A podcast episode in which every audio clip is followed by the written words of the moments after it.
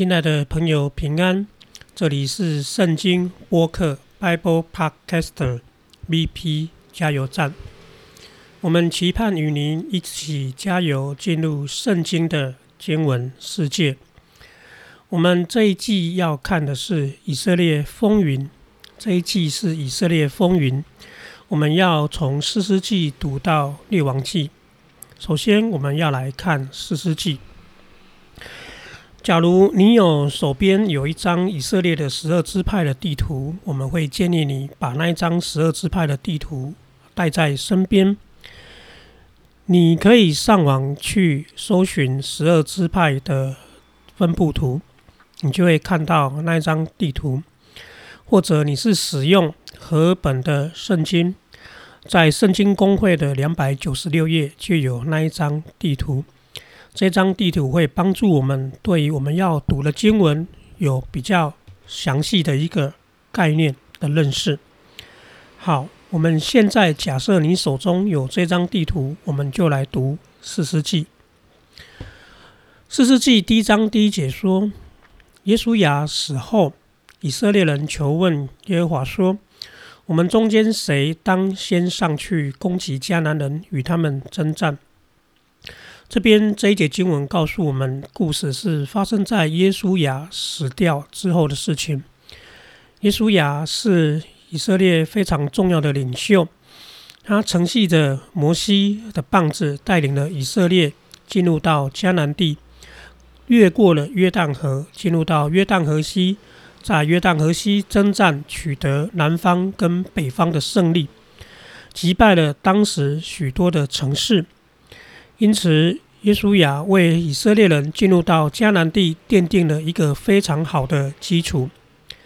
然而，问题是十二支派分好了地，他们必须仍然要一块一块的去自己取得征战那原本要给他们分给他们的土地。所以，就在耶稣亚死后之后呢，以色列这十二个支派就你看我，我看你，想说到底是谁？可以成为我们当中一马当先、奋勇首先上去取得那土地的支派。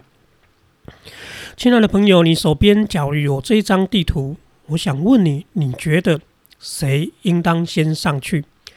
这十二个支派应当是谁要先上去呢？经文告诉我们，第二节耶和华回答说：“犹大应当先上去。”因为我已经把那地交在他的手中，我想这个答案应该也没有出乎你我的一个意外。为什么呢？因为犹大这个支派在以色列这个民族当中，向来就是担当领袖的一个支派，不是吗？后来的大卫王朝也是犹大支派的。然而，我们假如对这个支派要更多的了解，我们可以继续往前追。追到所谓的创世纪，以色列的那十二个儿子的表现。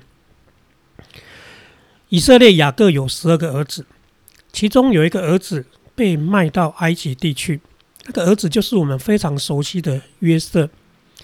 然而，因为约瑟被卖到埃及地区，对于整个雅各家族、以色列这十二个兄弟当中，就有一个疙瘩。这个疙瘩造成他们兄弟似乎有一个裂痕。而这个裂痕发生在所谓的创世纪三十八章到四十四章、四十五章那里。到后来有一场兄弟间的和解。而我们假如说回顾那一场兄弟间的和解，会发现有两个关键性的人物，一个当然就是在埃及当宰相的约瑟。约瑟给他的兄弟出了一道难题，要他们知道到底他的兄弟们悔改了没有。到底他们兄弟之间仍然眷不眷顾兄弟之情？而在创世纪那边，我们可以看到犹大出来了，犹大来起来承担兄弟间这个一个和好的角色。犹大他不单单是为他的父亲作保，而且犹大也在便雅敏被约瑟扣留的时候，犹大挺身而出。所以我们可以看到，因为犹大这个举动，让约瑟跟兄弟们真的和好了。所以犹大支派，向古自古以来都是一个非常具有领袖特质的一个支派。从他们的祖先犹大就可以看得出来。因此，经文说犹大应当先上去，在这边让我们感到没有意外。那犹大上去要攻打他所取得了分配到的土地，犹大是采取怎样子的一个策略方法呢？犹大是自己一个人单兵作战就上去了吗？还是犹大采取了其他的方法？第三节告诉我们，犹大就跟他的哥哥西缅说：“请你同我到撵究之地去。”好与迦南人征战，以后我也同你到你所研究的研究所得之地去。犹大对他哥哥西缅，西缅就是雅各的第二个儿子，是老二；犹大是老四。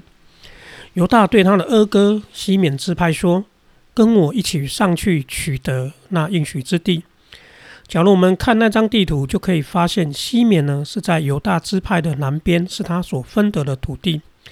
犹大提出一个很好的建议，说：“西缅，你和我一同上去，等到我取得我的土地，将来我会与你一起去取得你有的土地。”因此呢，有西缅呢就答应了犹大，说：“于是西缅就与他同去。”所以，我们后来假如看以色列地图，会发现西缅支派在哪里呢？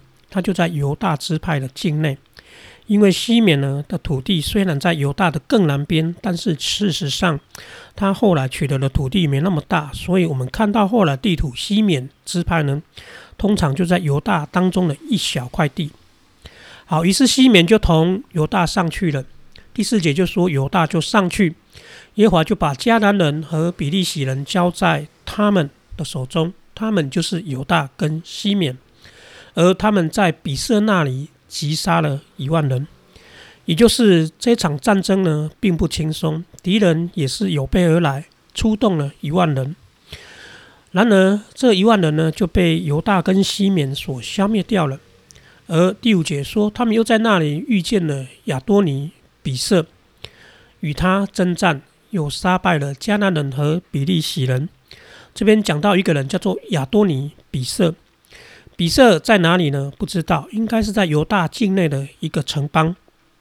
那么他的王叫做亚多尼，因为亚多尼这个字叫做主的意思，阿多奈。那么比色呢，就是一个城市的名字，叫做比色。所以亚多尼比色叫做亚多尼的王，亚多尼的主。那么比色这个字呢，原来的意思叫做闪电，所以呢，你又可以说亚多尼比色又叫做闪电之主。他总是就是那一个地方犹大支派去攻打一个重要的敌人当中，又可能是最难产的那一位君王。但是第六节说亚多尼比色却逃跑了，他们被打输逃跑，而他们就下去犹大就追赶他，就抓住他，而且就砍断他手脚的大拇指。经文这边特别说到了砍断他手脚的大拇指。第七节告诉我们，为什么犹大砍断他的大拇指？因为亚多尼比色曾经这样说：“说从前有七十个王手脚的大拇指都被我砍断，在我桌子底下拾取零碎的食物。”原来这位亚多尼比色他会成为整个啊迦南地南方这边的主呢，是因为他的残暴。有七十个王，就是七十个城邦的王呢，被他征服了。而他采取的策略就是虐待他们，砍断他们手脚的大拇指。亲爱的朋友，假如你把你的手伸出来，把你的脚伸出来，一个人脚失去大拇指是什么情形呢？第一个，他会吃饭不方便，他拿东西会不方便。第二个，他假如这样的，更遑说他要拿起武器来。征征战，所以亚多尼比色对于他的敌人呢，采取的是一种非常残忍的手段，几乎去失去使那一个人失去他的一个战斗跟生活的许多的能力。而他说那一群人呢，曾经就因为这样，就在他桌子底下呢，只能拾取零碎的食物吃。所以可见这位亚多尼比色是多么的残忍，这位迦南的王。他继续说：“现在神照着我所行的报应我了，回报我了。”所以这位亚多女比色呢，她所得是罪有应得的，人只是照他对待别人的方式而回报他一样。于是呢，就那在那个时候，他们就把他带回了耶路撒冷，亚多尼比色就死在那里。亲爱的朋友，我们读四世纪一开章就告诉我们，有一个支派，他成为那一个民族的一个领袖，就是犹大支派，他一马当先就上去了。我们在想到这些事情的时候，或者我们生活当中。有些时候可能需要我们出面负责承担的时候呢，我们必须勇敢的出面承担负责。就很像亚犹大，他知道上帝已经赋予他这样的责任，他就一马当先，勇往直前。而犹大呢，也没有因为这样一个人就去了，他还找了他的兄弟西缅与他一起去。所以从犹大这个支派，我们可以看见。他后来会成为整个以色列非常重要的支派，不是没有原因的。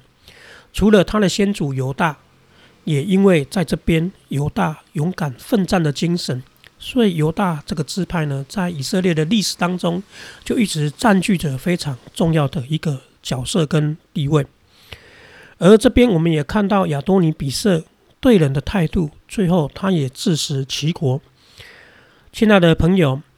我们继续在读四世纪第一章的时候，他会大概的告诉我们十二支派他们后来取得土地的一个状况。而这样的一个叙述呢，我们也会发现，原来作者有意的把比较重要的支派，而且把比较勇敢的支派，似乎是要放在前面，慢慢的写，而后面的支派呢，似乎会每况愈下。因此，弟兄姐妹，亲爱的朋友，我们思想一下，我们的生命当中。可以效法犹大，因为他就是这样的勇敢，这样的一往直前。亲爱的朋友，愿上帝祝福你，使你成为生命中那勇敢的犹大一样，去取得你的应许之地。愿上帝祝福你，我们下次再见。